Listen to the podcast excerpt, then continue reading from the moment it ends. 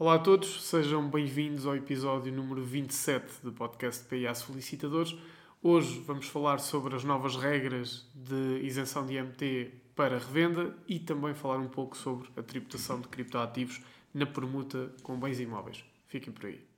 Tonight, tonight.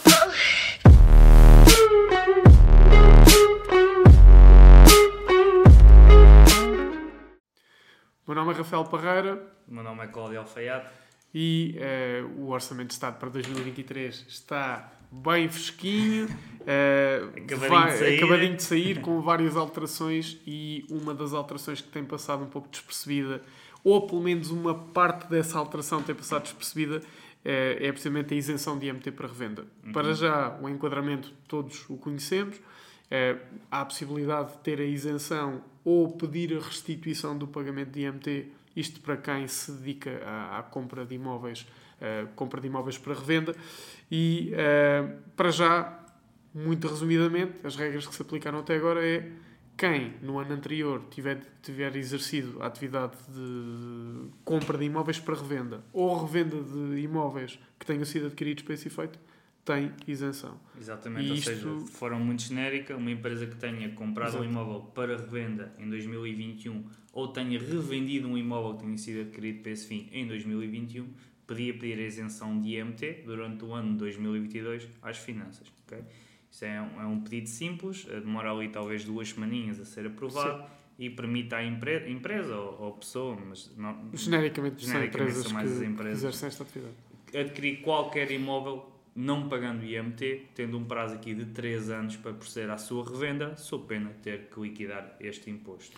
Sim, a, a, possibilidade, vamos imaginar que constitui uma empresa que, como é nova, obviamente não exerceu esta atividade no ano anterior e por isso aquilo que acontece é paga o IMT e revendendo o imóvel no prazo de 3 anos pede a restituição do IMT. Claro, por uma questão Sim. de tesouraria é muito mais interessante ter a isenção de forma imediata, basta pensar que num imóvel de uh, um imóvel comercial de 100 mil euros são 6.500 euros de MT. Portanto, é, é, bastante não, E com a inflação que temos hoje, 6.500 euros hoje, Pronto. ou daqui a 3 anos, são Exatamente. é dinheiro completamente é, é verdade, é verdade. E por isso a possibilidade de poupar agora esse valor faz, uhum. faz toda a diferença. E é por isso que há tantas empresas que procuram uh, exercer a atividade até ao final de, do, do ano para conseguir no ano seguinte ter acesso à isenção de MT. Até aqui, tudo simples, são tudo regras okay. que quase toda a gente conhece. Já sabemos que, genericamente, para ter acesso à isenção no ano seguinte, basta efetuar uma compra e destinar o imóvel que é adquirido à revenda e, desde que tenha sido feita essa compra no ano seguinte, aliás, até podemos comprar um imóvel em dezembro, destiná-lo à revenda, no ano seguinte, quando o revendemos, já, uh, já estamos a exercer a atividade. Exatamente. Se comprar um imóvel em dezembro, quando vou comprar um imóvel em janeiro, já vou poder aceder a essa isenção, segundo as regras atuais. Sim, sim. Se as finanças já tiverem atribuído a isenção. Exatamente. Sim. Ou seja, não tenho que comprar e revender o mesmo imóvel no, no mesmo ano. Isto era o que acontecia até exatamente. agora, não é? Porque exatamente. com a alteração do Orçamento de Estado para 2023, temos aqui uma pequena alteração eh, e que foi até foi noticiada foi. Mas foi, foi só uma, uma pequena uma parte, parte, não é? Exatamente. Que é a questão dos dois anos. A partir de agora, são dois anos. É, o estabelecimento, empresa, pessoa singular, não importa que se dedica à compra e venda de imóveis, tem que ter exercido esta atividade nos últimos dois anos. Ou seja, para ter isenção em 2023, teria que ter exercido em 2022 e 2021. Exatamente. Mas, há aqui um pequeno mas. É que agora... Pequeno grande. Um pequeno grande mas é que agora uh, apenas contam os imóveis que foram revendidos antes adquiridos para esse fim. Aquela expressão de compra de imóvel para revenda desaparece. Não, aliás, nós, nós até podemos ler uh, como está a versão atual e como é, que, como é que vai ficar, porque isto vai ter muito, muito impacto na prática. Para já, a versão atual do, do artigo 7 do Código do IMT é, para efeitos do disposto na parte final do número anterior, Considera-se que o sujeito passivo exerce normal e habitualmente a atividade quando comprova o seu exercício no ano anterior, mediante certidão passada pelo Serviço de Finanças competente, devendo constar sempre naquela certidão se, no ano anterior, foi adquirido para revenda ou revendido algum prédio antes adquirido para esse fim.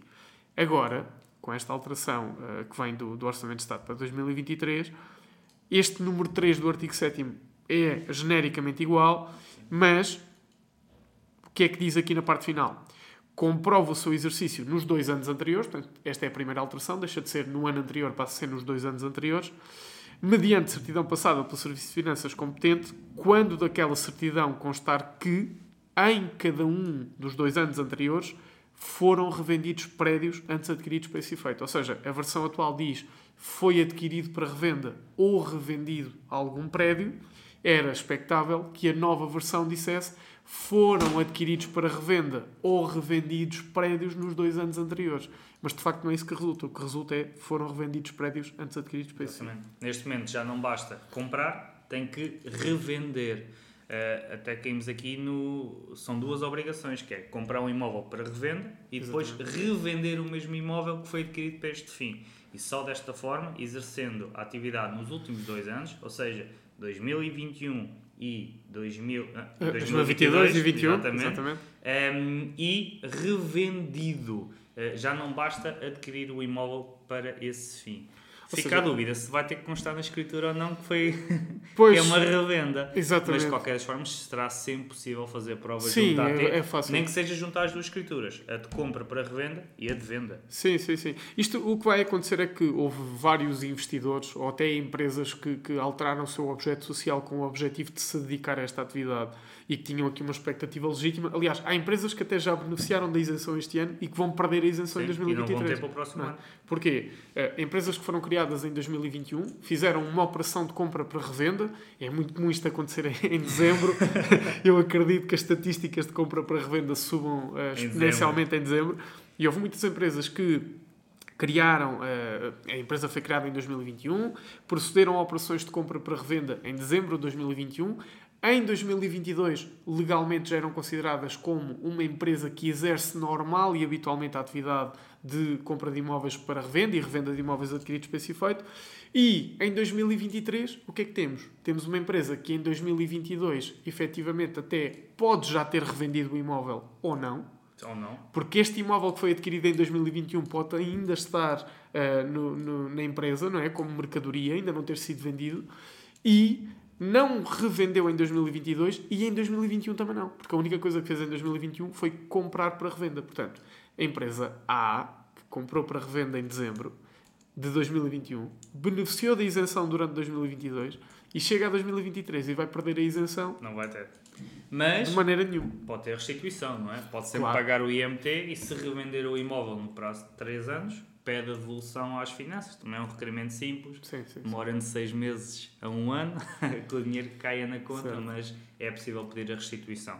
Uma pequena alteração, uma pequena grande alteração daquelas aquelas alterações. Acho que os empresários só vão reparar uh, que houve esta alteração no Orçamento de Estado quando no próximo ano pedir a isenção de IMT e lhes for recusada. Sim, sim, sim, sim. Sim, tem havido aqui, isso ainda não ficou totalmente esclarecido, mas parece mais ou menos óbvio que é, uh, há muitas pessoas a defender que esta alteração não pode produzir efeitos já em 2023, porque refere-se a operação. Ou seja, há quem defenda que só podemos começar a contar os dois anos de operações a partir de 2023. Não uhum. faz sentido, porque Sim. isto é uma alteração que se refere à isenção e, portanto, a isenção é atribuída em 2023 sim. e, por isso, sim, a, a, atividade de 2022 e 2021 é a que vai servir de base aqui à, à decisão. Uh, e isto faz toda a diferença, porque uh, há empresas, e nós já tivemos esse, esse feedback de alguns clientes, que estavam a contar com algumas operações de uh, volume avultado em 2023, uh, eh, contando que não iam pagar o IMT à partida. um exemplo concreto, um cliente que, que, vai comprar um espaço comercial de valor superior a, a meio milhão de euros. Ora, aqui o IMT 6,5%. É, é multiplicado. De valor superior a meio milhão de euros. Façam as contas.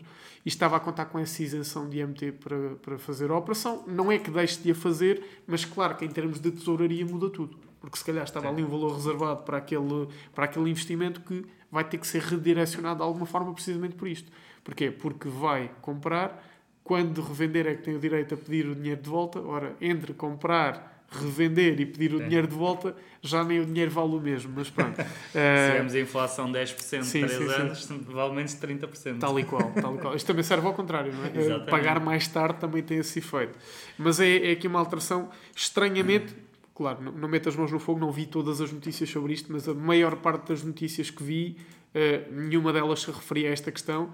Referiam-se aos dois, dois anos. anos. Aos dois anos. Falam muito dos dois anos, não falam da, da questão que a compra para revenda desaparece da lei e a implicação prática que terá na vida das empresas de, que se dedicam à compra e venda de imobiliário. Ou seja, exemplo prático, para, para resumirmos isto, A, B e, e números exemplo e, e datas. Prático, se quiserem isenção de IMT, Uh, só verem este podcast ainda 2022 uh, vão ter que revender um imóvel antes adquirido para esse fim, o que quer dizer que se não fizerem uma operação basta comprarem um imóvel e vendê-lo e até o podem fazer no mesmo dia, como já o fizemos aqui até a semana passada. Certo. Um, ehm, o que podem fazer e depois no próximo ano terão que repetir novamente esta operação para conseguirem ter isenção em 2024, excepto se já o fizeram, porventura em 2022, 2021 2000, eh, vão ter pedir isenção para 2023. Eu estou aqui a pensar que uma empresa que tenha tido isenção deste ano 2022 pode ficar sem isenção em 2023 e 2024. Porque se comprou para revenda em 2021, mas não revendeu em 2022, pode não vai ter em 2023 nem em 2024. Porque mesmo Sim. que venha a revender em 2023, Sim. não revendeu em 2022. Terá, terá, terá que, terá que efetuar isso, uma, uma é. revenda é. tanto em 2023 2023 como em 2024 Ou seja, para conseguir para 2025. Este alerta, este alerta serve não só para o, para o ano 2023, mas principalmente para evitarem um estrago ainda maior. Porque quem comprou para revenda em 2021 já não vai conseguir em 2023 a revenda, mas pode pelo menos conseguir em 2024, se não fizerem a operação de revenda este ano. Sim. vão ficar afastados. E aquela questão das empresas novas de dezembro também acaba, acaba sim, aqui por, sim, eh, por ficar em águas de bacalhau pelo menos um ano. Um ano fica. É fica verdade, fica, fica afastado. Vamos passar para o imposto de selo? Sim, vamos passar para o, para o imposto de selo, na verdade, para a tributação da, da cripto no, nas transações com, com, com imóveis. Exatamente, exatamente. Até porque temos, temos aqui o artigo 14A, né, eh, que vem aqui falar do imposto de selo, que é o valor tributável dos criptoativos e achamos um bocadinho interessante também trazer para, para este podcast. Porquê? Porque fala de uma, de uma cotação oficial da cripto. Sim, é verdade. Ou seja, para já aquilo que temos nas permutas entre, entre cripto e imóveis é nós temos que atribuir um, valor, um determinado valor uh, ao imóvel uh, e esse valor que é atribuído ao imóvel é precisamente o que vai servir de base à liquidação do IMT. Até porque, em termos fiscais, não existe o conceito de permuta entre cripto e uh, imóveis. Só existe o conceito de permuta entre imóveis. Ora, não sendo possível a compra e venda de imóveis com cripto, já falámos sobre Sim, isto noutro, é. noutros, é. noutros episódios do podcast, não é possível porque a cripto não é reconhecida como um meio de pagamento uh, pelo, pelo Banco de Portugal. Por isso, só é possível comprar com euros, o que significa que só podemos permutar para poder fazer esta operação imobiliária. Não existindo o conceito fiscal de permuta entre imóveis e cripto, então aquilo que fazíamos era atribuir um valor ao negócio, o valor, se, for, eh, se o valor atribuído for superior ao VPT, então esse é o valor que serve de base à liquidação do IMT. Agora, há uma alteração ao código de, do IMT, eh, que tenho aqui, deixa-me ver. Eh, esta alteração ao código do, do IMT eh, vem remeter uh, o valor tributável da cripto para as regras do, do Código do Imposto de Selo. E é precisamente esse artigo 14A do Código do Imposto de Selo que estavas a referir, que fala aí na linha B do, do valor da cotação oficial. Quando Só que há um problema. É que o CoinMarketCap acho que não é uma, uma cotação oficial. É, pois, é, essa, esse é o nosso, o, o nosso, a nossa bitola, não é? Mas será que é isso que as finanças vão considerar não, como... Não, não, de, de todo, de todo. É, quando existir algum tipo de regulamentação deste mercado, valores oficiais e tudo mais, já teremos um código de imposto selo preparado para o efeito. Penso que por agora é isso mesmo que refere, tanto que reforça na parte final quando exista. Neste momento não existe. Mas achas que isso vai resultar de. Ou seja, é difícil. A menos que exista um mercado mundial regulamentado de cripto, Sim vão que criar um ou o próprio Estado ou a União Europeia a criar uma tabela com o valor dos criptoativos, tabela essa que será utilizada por todos os Estados membros para uh, definirem o valor. Porquê? Porque neste momento nós conseguimos fazer uma permuta uh, no nosso escritório, por exemplo, o escritório onde estamos agora, uma permuta deste escritório por 5 bitcoins e atribuir-lhe o valor de 10 euros. Sim. Sim, sim, sim, sim. Nada nos impossibilita de o fazer. Não há um, uma cotação oficial. A Bitcoin vale uma Bitcoin. Não, é? não vale neste momento 27, 17 Sim. mil dólares. Um, não, vale uma Bitcoin. Se nós lhe atribuímos o valor de 10 euros, é os 10 euros que são atribuídos. Ora, isto pode aqui abrir a porta ao branqueamento de capitais, ao fuga de impostos e tudo mais. Por isso é que o 14A do imposto selo já vem falar sobre o valor tributável dos, cripto, dos criptoativos, sendo eles calculados, e até vos posso ler o artigo, um, com aplicação de regras específicas previstas no presente código, que parece ainda não existir, B, pelo valor da cotação oficial quando exista, ora, a CoinMarketCap ainda não é uma cotação oficial, e depois pelo valor declarado ou pelo cabeça de casal ou pelo beneficiário, vendo, uh, tanto quanto possível, aproximar-se do valor de mercado.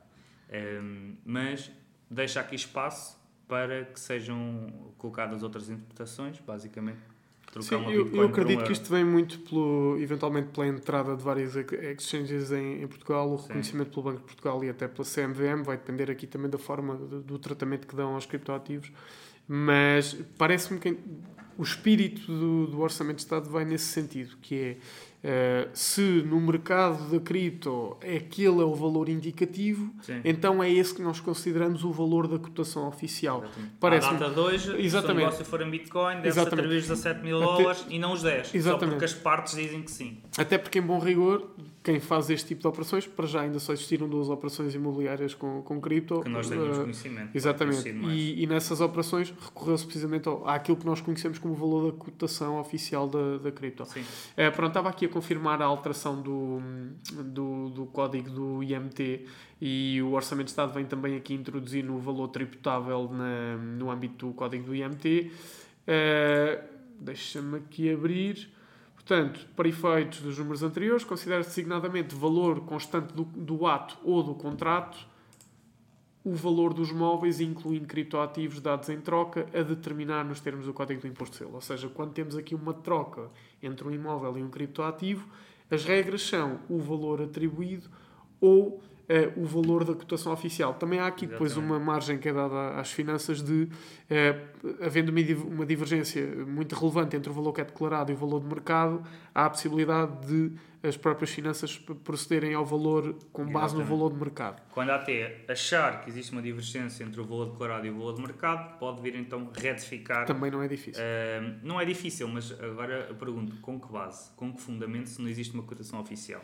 Sim, se sim, sim, sim, hoje trocarmos uma Bitcoin por 10 euros, uh, acho que toda a gente no, no, no, meio sabe que ela vale 17 mil dólares, mas as partes declaram uh, ah, 10 euros com que eh, justificação vem a AT retificar sim, sim, sim. Esta, esta liquidação não, é se não existe uma cotação oficial? Eu posso ter comprado aquela Bitcoin a 10 euros. Certo, sim, sim, sim. É... Perfeitamente. Ou, ou pode, até podes fazer ao contrário, imagina, até podes. Eu posso trocar um imóvel de 100 mil por uma Bitcoin. Exatamente. Porque eu tenho a expectativa que a Bitcoin vai subir e, portanto, aquela é a minha aposta sobre aquele criptoativo. Exatamente. Em vez de te estar a pagar mais pela, pela Bitcoin, eu vou-te entregar um imóvel. Tu ficas satisfeito porque Sim. recebes um imóvel de valor superior e eu uh, vou, vou acabar por receber uma, uma Bitcoin. Pronto, isto é discutível. Há aqui um. É discutível, mas está correto. Exatamente, está correto, exatamente. Está porque correto. há aqui um esforço de integração dos criptoativos que é bom, Sim. é positivo. E de regulamentação, de correção, claro que não haja aqui a utilização de criptoativos para questões menos uh, legais, menos claras, menos sim, transparentes. Sim, sim, Eu acho que é isso também a pretensão do, deste Orçamento de Estado, quando fala e muito em criptoativos. Sim, e vai, vai muito além. Por exemplo, o código do IRS está cheio de alterações relativamente aos criptoativos. Já vimos que vai, vai ser tributada a mineração, vai ser tributada, vão ser tributadas as, as mais-valias. Portanto, há aí uma série de, de alterações que, que vão uhum. ser que vão ser tributadas e, e, que estão previstas. O IMT também passa, juntamente com o imposto de selo, passa a ter esta previsão. No imposto de selo passas a ter a tributação das doações de criptoativos, das heranças de criptoativos. Sim. Vamos perceber como é que vai uh, funcionar aqui as partilhas de criptoativos. Depois coloca sempre o mesmo problema, que é como é que a tributação vai conseguir chegar a conclusões concretas sobre as transações de criptoativos. Eu acho que falta aqui uma coisa que é estas duas palavrinhas cotação oficial. Temos que arranjar uma cotação oficial para os criptoativos. Sim, e, e, a discussão tem sido sempre à volta da, da cripto, uh, que não é possível tributar porque o Estado, uh, o fisco, não vai ter condições para uh, fazer o tracking de, de, dos criptoativos. Não há possibilidade técnica de investigação, basta utilizar uh, uma cold wallet, por exemplo, e fazem-se transações umas atrás das outras sem, uh, sem sem, identificação, sem Exatamente. Agora, qual é que é o problema aqui? Toda a gente está a focar-se, foi aquilo que nós falámos, toda a gente está a focar-se na necessidade do Estado investigar as transações que tu fazes com cripto para te conseguir tributar. Mas o problema uhum. não está aí. É que tu eventualmente vais uh, exercer a tua atividade de cripto, até consegues não pagar impostos porque o Estado não tem como saber o que é que tu fizeste. Sim. Tu até fazes 10 milhões de euros ou o equivalente em, em, em transações com cripto e tu depois vais ter que trazer esse valor para o teu mercado comum. Vais ter que comprar carros, vais ter que comprar imóveis, vais ter despesas do teu dia a dia que vais ter que, que satisfazer, e é daí que vem depois a, a, necessidade de justificar, que é como é que tu conseguiste comprar este, este imóvel, como é que tu conseguiste comprar este carro, como é que conseguiste Exatamente, proceder a estas... Não será tanto pelo investidor pequeno, será pelo investidor maior, quando colocar cá o dinheiro, a AT vai-lhe perguntar onde é que tu foste buscar este dinheiro? Exatamente. E ele vai responder cripto. Ok, então justifica. E isto conjugado também com as regras de branqueamento de capitais, claro, não é? desde claro. os bancos, não é? Porque tu sim, queres sim, pegar, queres fazer uma conversão e de repente queres pegar em 100 mil euros que são perfeitamente legítimos, sim. queres colocá-los no banco e o banco vai-te perguntar de onde é que isto vem. E vai-te congelar a conta, eventualmente vai fazer comunicação ao Banco de Portugal. Não, uh, e, e, e, tu vai-te pedir os comprovativos e tu juntas claro. os comprovativos e se for taxável, se for tributado em IRS, até pode fazer comunicação à AT e depois a AT vai alterar o teu IRS para tu teres, teres que pagar a taxa Exatamente, ou seja, isto, um... a visão aqui é ao contrário, é o fisco não vai atrás de ninguém, as pessoas é que sem querer vão ao encontro do exatamente, fisco. Exatamente, sim. Até, as, as pessoas, talvez, o peixe graúdo. Exatamente, exatamente, ou seja, não vai haver aqui nenhuma perseguição, sem querer nós vamos sim. ter ao fisco porque é inevitável. Isto é, é, é, tal e qual como a economia paralela. Tu sim, podes sim. viver uma vida inteira que não passas um recibo, não fazes IRS, não faz absolutamente nada, mas algum dia te vão apanhar, porque tu tens despesas, vais ter descuidos maiores, vais ter despesas maiores, vais ter investimentos que têm que ter uma origem, não é? Sim, sim, e depois não consegues justificar. E depois não consegues justificar. E eu, eu acho que isto aqui, o, a tributação vai bater muito nas regras de branqueamento de capitais, porque assim que o dinheiro entrar num circuito que seja controlado pelas autoridades, assim que houver algum tipo de incremento patrimonial, uh, seja de que forma for, vai haver logo uma capacidade de investigação do Sim. fisco. E depois aí, de onde é que isto vem? Sim, e só aí é que vai ser tributado. E depois tu dizes, olha, vem de apostas com feijões ou vem de cripto? Eu, eu, acho que aqueles investidores que, que, estão preocupados com 100, 200, 300, 400 euros, acho que não, não vai acontecer nada. Não, exatamente. Nesses casos, é, é, é a minha opinião pessoal, claro, não, nem isto vale como qualquer justificação legal. Um, acho que devem declarar no IRS se for um lucro vosso mas penso que aqui a tributação de cripto vai funcionar exatamente ao contrário, como o Rafael estava a contar. No dia em que, que precisarem justificar porque é que têm aqueles montantes, uma das perguntas que vos vão fazer é: pagaste imposto sobre isto? Se não. Isto leva aqui a outro problema. Uh, Vem-me agora aqui à cabeça, isto nunca é bom estar a gravar quando vem ideias à cabeça. muito, não que tenha investigado muito sobre isso, mas vi que eh, a nova tabela geral do imposto de selo, ou uma alteração à tabela geral do imposto de selo, prevê o pagamento de uma taxa sobre empréstimos concedidos em cripto. Sim. Se tu tiveres o equivalente a 30 milhões de euros em cripto, tu supostamente tens que os declarar se resultaram de uma atividade habitual, mineração, não interessa. A questão é, tens 50 mil euros para pagar de IRS. Tu não consegues pagar IRS com cripto. Não. Vais ter que pagar com euros. Então tu vais ter que converter cripto em euros para poderes pagar um imposto e ainda vais pagar imposto sobre a conversão que fizeste exclusivamente para pagar outro imposto? Vamos deixar para os especialistas. Não é? Fica o pensamento confuso, mas que, que vale a pena pensar. É? Bem, esta foi, foi é, é mais uma uma análise. O Orçamento de Estado vai entrar em vigor muito brevemente. Nós estamos a gravar hoje, dia 26 de, de dezembro de 2022, portanto, certamente depois da, da, entrada em vigor do Orçamento de Estado, vamos ter aqui várias análises, várias perspectivas, eventualmente várias interpretações. Ehm, Sim. Mas ficam aqui estes dois alertas, principalmente esta isenção do IMT para revenda, que é uma alteração que faz toda, toda, toda a diferença. E se não forem a tempo para 2023, comecem a preparar a isenção das vossas empresas uh, para 2024. Exatamente. Ou para 2025, se ainda forem apanhados mais distraídos. Sim, isto, isto muda tudo, por isso Sim. fiquem atentos e esta, estas são apenas uh, algumas das muitas alterações que este Orçamento de Estado. Muito obrigado por terem estado aí e encontramos no próximo episódio. Uma boa continuação. Até lá.